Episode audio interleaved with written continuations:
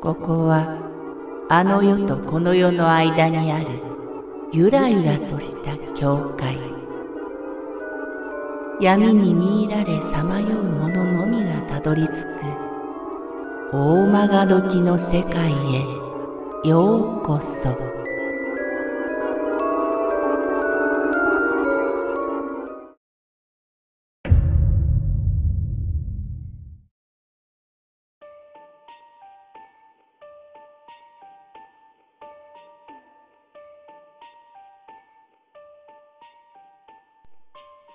黒く丸い点。僕は少し霊感が強いのでたまに見ることがあって多少の心霊現象では怖がることはほとんどないのですが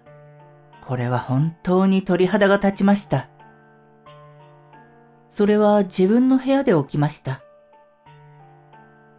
家族の中で一番最後に寝る僕は電気を消したりする係でした。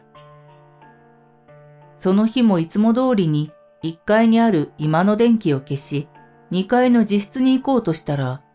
階段の下に髪の長い女の人が立っていました。そういうのは無視することにしていたので、そ知らぬ顔で通ろうとした瞬間、気づいてるんでしょ？と囁かれ、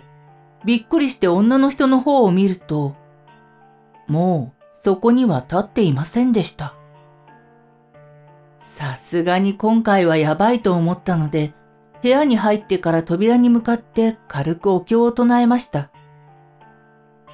そしてそのままテレビもつけずに寝ることにしてベッドに入りました。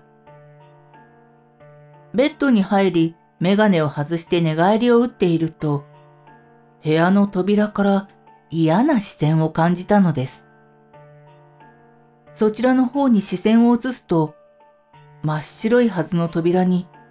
黒く丸い点がありました。メガネがないせいでぼやけてしか見えないのですが、その丸い点は確実に少しずつ大きくなっていました。黙って見ているうちにどんどん丸い点は大きくなり、ちょうど人の頭を真上から見たぐらいの大きさになると、ピタッと大きくなるのは止まりました。確実にさっきの女の人だと思って見ていると、今度は丸い点から、ポロポロと髪の毛が垂れ出し、ちょうどうつむいている顔を上げるような感じでした。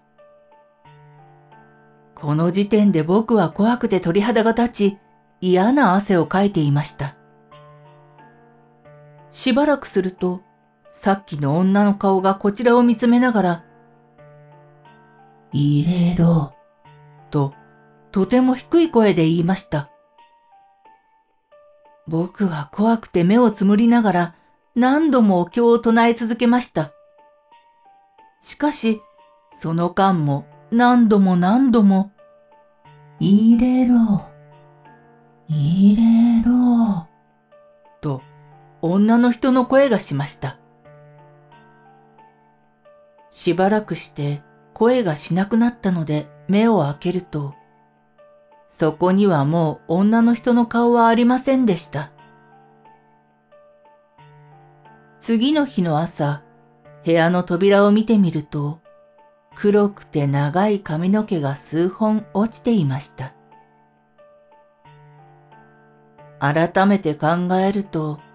扉に向かってお経を唱えるとき、もっとしっかり唱えておけばよかったと思います。それ以降、その女の人は現れませんが、また現れそうで怖いです。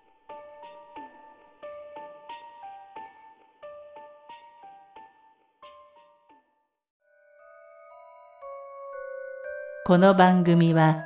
怪談大曲時物語に寄せられた投稿をご紹介しております。大曲時物語無料メールマガジンは月3回発行。